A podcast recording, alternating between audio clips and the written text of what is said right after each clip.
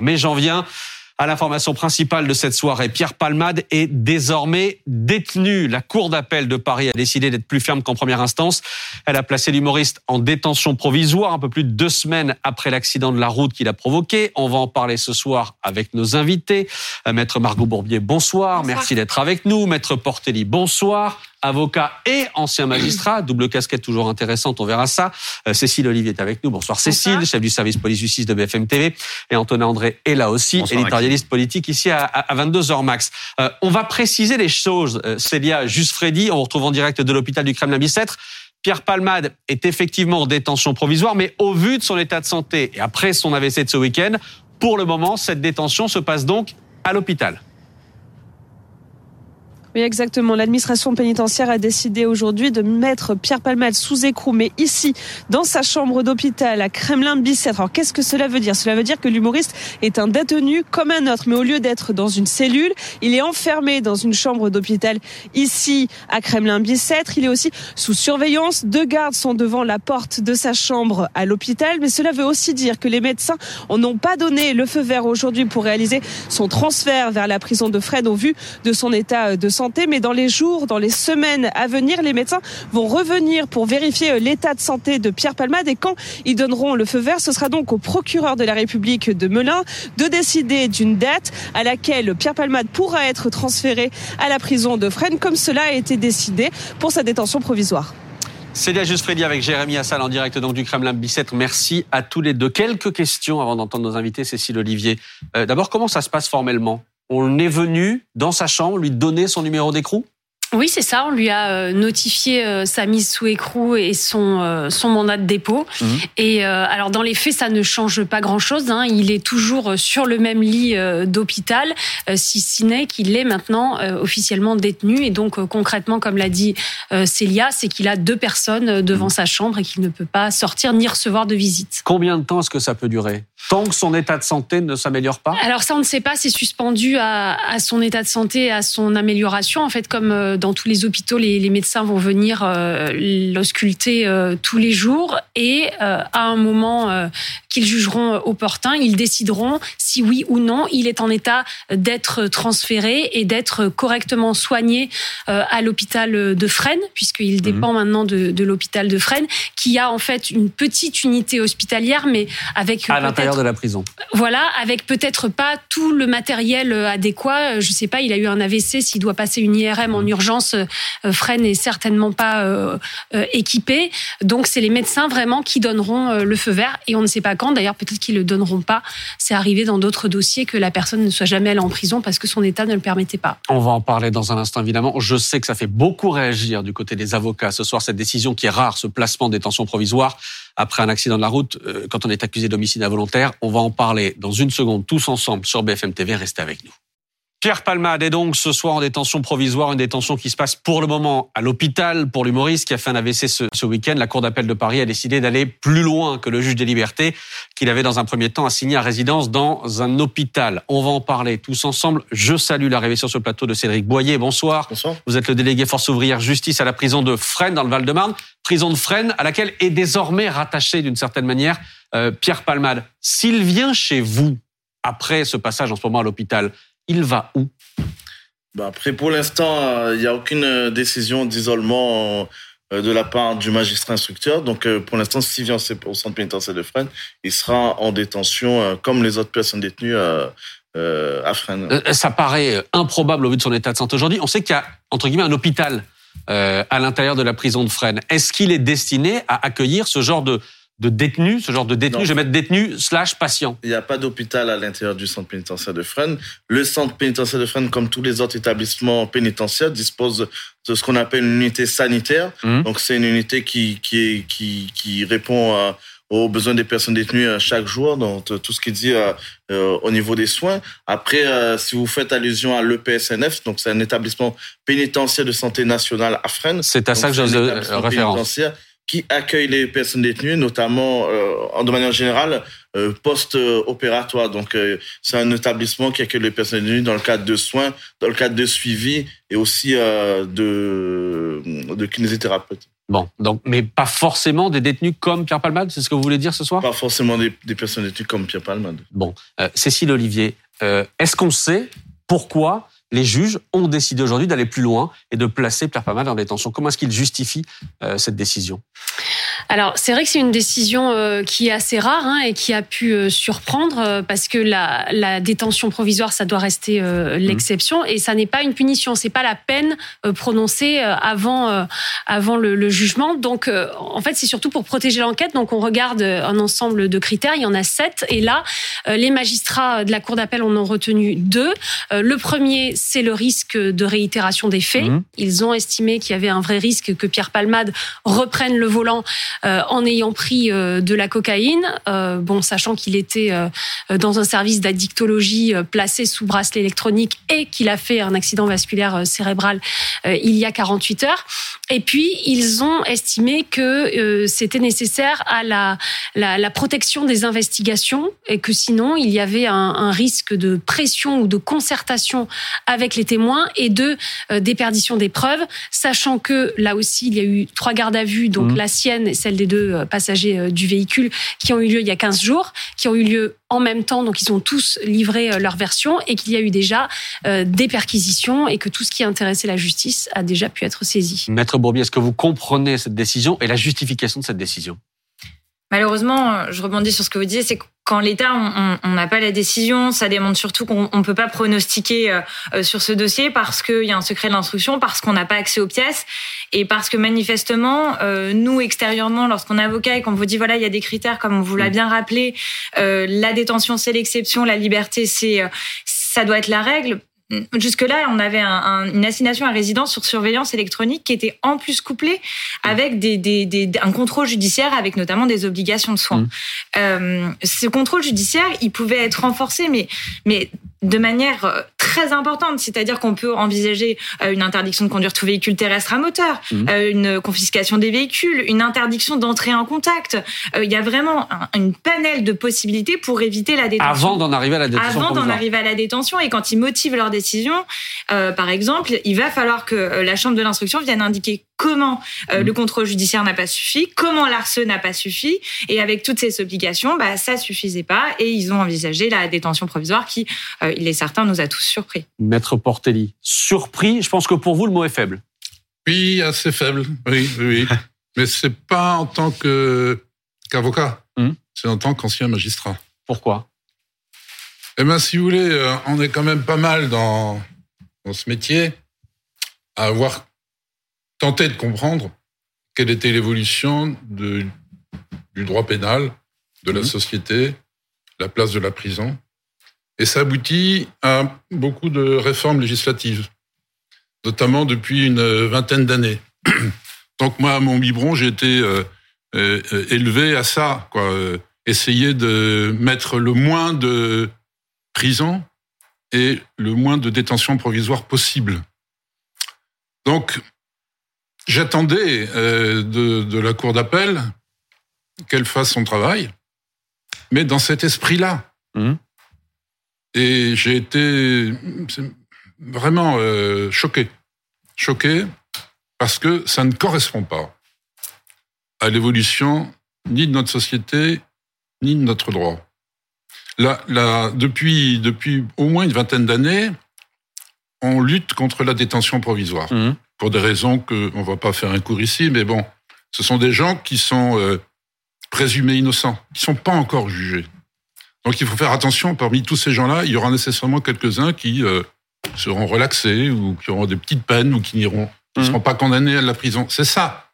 Donc on s'est dit depuis, depuis une vingtaine d'années, et tous les gouvernements de droite ou de gauche, il faut essayer de mettre le moins de détention provisoire. Et en tout cas, si jamais on doit le mettre, il faut respecter un certain nombre de règles extrêmement précise. Mais là, on vous a donné les règles, en tout cas des critères euh, que les magistrats avancent visiblement, le risque de réitération euh, du délit, par exemple. Mais on peut dire ce qu'on veut en appliquant la loi. C'est tout le problème. Et là, on ne peut pas dire qu'il euh, y avait un risque de réitération ou de récidive, tout ça.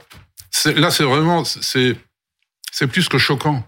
Vous avez quelqu'un qui est sur un lit d'hôpital, mmh. qui a un AVC, euh, qui euh, a dit, a, été condamné une fois, une fois, faut peut-être rappeler ça, une fois en 2019 à 1500 euros d'amende. Il y avait une première condamnation en 1995, pardon. Oui, on peut remonter encore euh, quand ah il bah, était mineur. Ça fait deux. Voilà. Oui, non, mais bon. Donc, bon, soyons sérieux. Vu ces conditions actuelles, mmh. Euh, vu ce qu'il est en train de subir, et vu le peu de risques de récidive, mais la récidive qui nous intéresserait tous, c'est pas la récidive de l'usage de stupéfiants. Il suffit de regarder mmh. ses spectacles, euh, de lire ses bouquins, de, regarder ses interviews.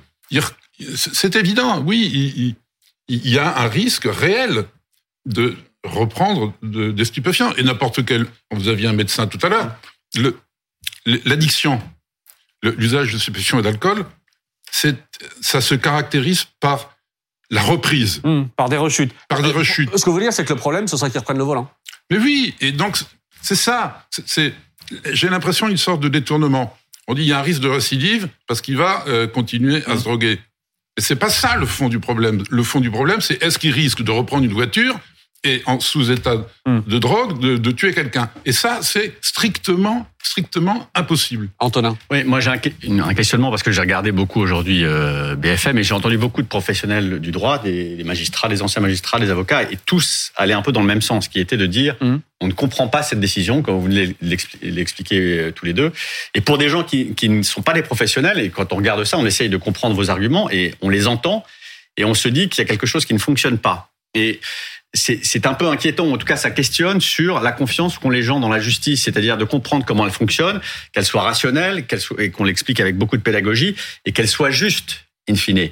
Et là, euh, c'est vrai qu'il y a un petit malaise parce que euh, tous, même Jean-Luc Rosenweg, qui est un magistrat éminent, tous euh, allaient dans le sens d'une incompréhension de cette décision de justice. Donc, je trouve que ça questionne ça questionne vraiment euh, le grand public sur euh, et le rapport euh, de, de, des Français à la justice, de ne pas la comprendre et de la trouver injuste.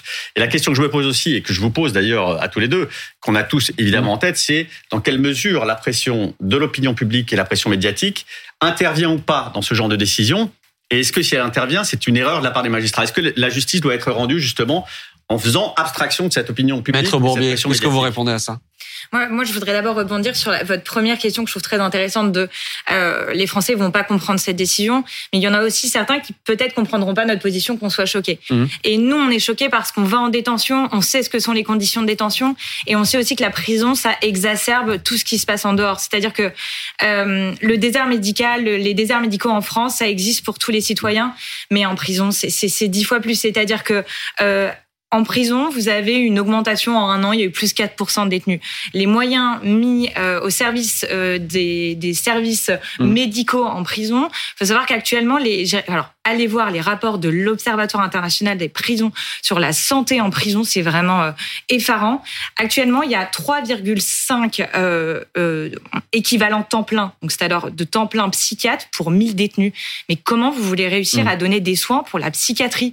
Il y a dix fois plus de stupéfiants et il y a six fois plus de suicides que dehors. Moi, ce qui m'interroge, c'est comment quelqu'un qui a des, des, des, des problèmes psychiatriques et un besoin de soins va pouvoir être géré en détention? Ça me mmh. paraît, au vu des moyens qui sont euh, pour la santé en prison complètement aberrant. Mais euh, pardon, mais je reviens à ce que disait la famille. Euh, les victimes blessées dans cet accident, juste après l'accident, qui disait on ne comprend pas comment une personne qui a expliqué, qui a déjà été condamnée, qui a expliqué à maintes reprises qu'il se droguait, puisse rester libre, je vais de, de grands guillemets à libre parce qu'il n'était pas placé en détention provisoire, il était assigné à résidence. Mais comment est-ce qu'il peut ne pas se retrouver en prison? Il y a cet argument-là aussi, Serge Portelli.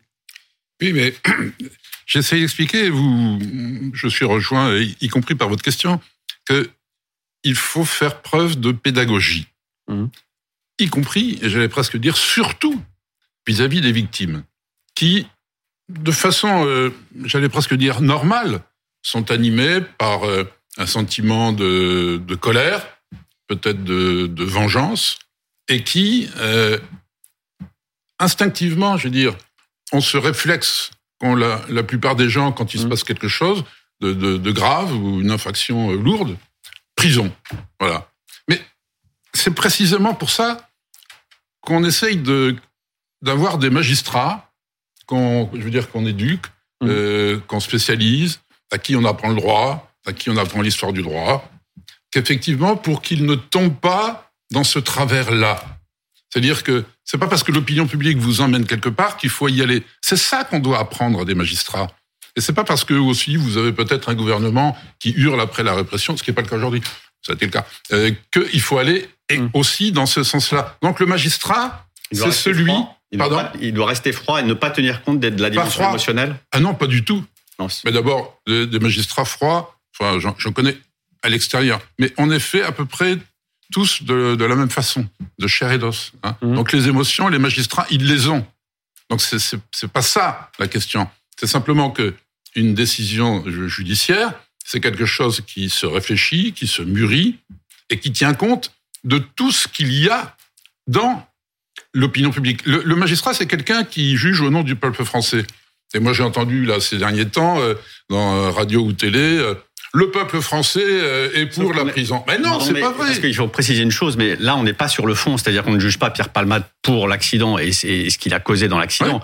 Là, on statue juste sur hmm. doit-il ou non être en détention. Et c'est pour ça que je reviens à la question initiale, qui est quand on vous entend, on se dit que c'est exceptionnel qu'on place quelqu'un qui a commis ce genre d'acte en prison, et vous avez rappelé les raisons pour lesquelles. Et c'est là où je dis, il y a une forme d'incompréhension dans le fonctionnement de la justice. On se dit, bah, je comprends pas, j'ai des magistrats, des avocats qui m'expliquent que cette décision, elle n'est pas motivée, euh, ou en tout cas rationnelle, compte tenu du dossier, ou des, critères qu'ils ont choisis. Est-ce que ça, c'est pas un sujet? Évidemment que c'est un sujet. Mais vous pensez que la justice est unanime? Euh, s'il y a des juges de première instance, si on a fait une cour d'appel, si on a fait une cour de cassation, si on a créé la Cour européenne des droits de l'homme, c'est précisément parce qu'il y a des débats. Et ces débats-là, ben, c'est à nous de s'insérer dans ces débats et d'avoir un rôle pédagogique. Parce que c'est pas simplement qu'on dit euh, il faut pas trop de détention provisoire, c'est qu'il y a des règles internationales, c'est qu'il y a des conventions internationales, c'est qu'il y a un droit supérieur au droit français. Donc voilà, c'est on s'appuie pas sur euh, une idée, une impression, euh, une humeur du moment. Mmh. ce sont les grandes règles de droit qui s'inscrivent dans la, structure de, du, du, monde libre. Il n'y a rien d'autre à dire. Question pour la suite. Est-ce qu'un détenu comme Pierre Palmade, avec sa notoriété après cette affaire euh, ultra médiatisée, peut se retrouver, une fois qu'il ira mieux, dans une détention classique? Impossible, c'est ce que répond Christophe Rocancourt, déjà condamné, lui qui a bien connu la prison. Écoutez ce qu'il dit. Je trouve que les Français ont quelque chose d'extraordinaire. On donne des noms magnifiques, quartier VIP. Moi, je connais pas une prison qui est un quartier VIP, je ne connais pas. Mais enfin, bon, si vous voulez, on peut être très mondain, on peut se dire, la prison reste la prison. La seule différence, c'est qu'effectivement, si vous mettez Palmade dans une population générale, on peut imaginer ce qui va lui arriver. Hein. Il n'y a pas besoin d'être un génie. Il ne survivrait pas. Enfin, euh, vous imaginez que la personne qui a des enfants, qui pense, euh, le milieu assez brutal et assez euh, archaïque du milieu carcéral, on n'est pas en train de parler de Shakespeare ni de Nietzsche en prison. Il, ne tiendrait pas cinq minutes. Pierre Palman ne tiendrait pas cinq minutes. Qu'est-ce que vous répondez à ça, Cédric Boyer? Dans une détention classique Écoutez, euh, on se parle, il n'est pas, il est pas en établissement pénitentiaire. Après, le magistrat a la possibilité de, de prononcer un placement à l'isolement, mhm. où il sera isolé du, reste de la population pénale, et sera géré de manière individuelle. Après, euh, ça veut dire dans une cellule individuelle C'est pas le premier détenu, hein, on va dire médiatique euh, ou politique euh, qui se retrouve en, détention. Euh, vous dites que vous savez faire Ce sera pas le dernier. Mmh. Exactement. Les, les personnes pénitentiaires des professionnels. On a l'habitude à gérer ce, ce, genre de, de, personnes détenues et on le fera de manière professionnelle. Christophe Rocancourt parlait du quartier VIP, du quartier VIP. C'est alors si j'ai bien compris, le QB4 du côté de la prison de la santé. Euh, pour les détenus vulnérables, particulièrement vulnérables. Euh, c'est comment dire, un chemin vers lequel pourrait se diriger Pierre Palmade éventuellement? Écoutez, je vais pas parler de la santé parce que j'y travaille pas, je ne connais pas le fonctionnement. En l'occurrence, euh, au centre pénitentiaire de Sfren, on a une aile de l'établissement où on peut regrouper ce genre de détenus, mais ils sont pas isolés du reste de la population pénale.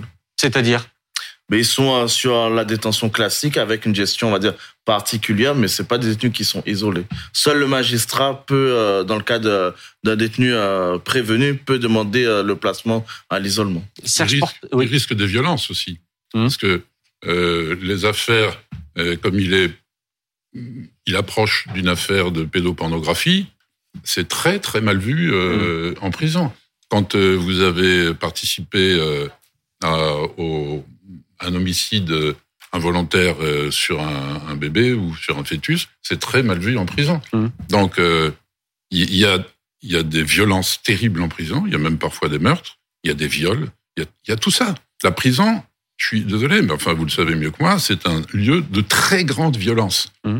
Et je pense que c'est peut-être en dehors du risque suicidaire, un des risques principaux qu'encourt euh, Pierre Palmade. Le risque suicidaire, comment est-ce qu'il est pris en compte?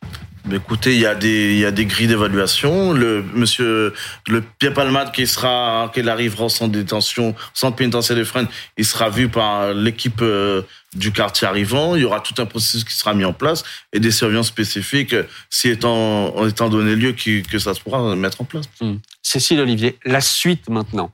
Euh, les avocats de Pierre Palmade, ils peuvent immédiatement contester cette décision, demander une remise en liberté de Pierre Palmade. Comment ça se passe? Euh, oui, ils peuvent euh, contester euh, la décision. Euh, de toute façon, euh, vu qu'on est en matière euh, délictuelle, dans quatre mois, ce mandat de dépôt, mmh. eh bien, on pourra re-examiner les choses et il y aura à nouveau un débat pour savoir si oui ou non c'est justifié de le prolonger. Ils peuvent aussi demander une expertise médicale pour mmh. pour savoir si leur client eh bien ne doit pas rester à l'hôpital. Enfin, ils ont des recours encore possibles évidemment. Euh, on peut très très vite euh, déposer un recours, contester cette décision-là? Juridiquement, dans le code de procédure pénale, la limite, c'est on ne peut pas en redéposer une tant que ça n'a pas été statué sur la précédente. C'est ça la limite. Euh, C'est-à-dire? Bah, ah, vous, déposez une demande de mise en liberté. Euh, il y a les différents interlocuteurs qui vont avoir accès au dossier. Mmh. Euh, le magistrat va se prononcer sur la mise en liberté ou son refus. Dès lors que vous avez euh, cette décision qui a été prise, si ça vous va pas, vous pouvez en redéposer une, mais vous pouvez pas en redéposer alors qu'on n'a pas statué euh, sur la dernière. C'est les seules, c'est les seules règles qui sont posées par le code de procédure pénale en matière de demande de mise en liberté. Et une dernière question, Serge Portali, malgré tout ce que l'on vient de dire ce soir, est-ce qu'il y a une possibilité pour que Pierre Palman n'aille jamais réellement euh, en détention à Fresnes ou ailleurs. Euh, on l'a vu dans d'autres cas, par exemple, Isabelle Balkany, euh, me semble-t-il, où la détention provisoire avait été décidée, mais elle était tombée malade, le Covid, puis elle avait fait une tentative de suicide, et la détention provisoire n'avait pas été appliquée. Vous avez un premier signe que, dont vous avez parlé tout à l'heure, c'est que des médecins mmh. ont dit qu'ils ne pouvaient pas d'abord participer aux, aux, audiences, et ensuite qu'ils ne pouvaient pas être envoyés tout de suite en une mise en arrêt, maison d'arrêt classique. Donc là, je, je pense que euh, la, la, réalité sanitaire euh, va contrarier euh, pendant un bon moment mmh. tous les projets d'incarcération et que euh, ça peut durer extrêmement longtemps. D'autant plus que la première chose que fera très certainement l'avocat de, de, Pierre Palmade, c'est de demander, et il en a le droit, presque l'obligation, une expertise, mmh. des expertises avec plusieurs spécialistes pour savoir euh, d'un point de vue psychiatrique, d'un point de vue somatique, enfin bon, etc., etc. Euh, Est-ce que vraiment son état de santé est compatible mm. avec avec une détention? Donc ça peut prendre euh, un certain temps. Moi, si j'étais le procureur de Melun, je prendrais le résultat des expertises.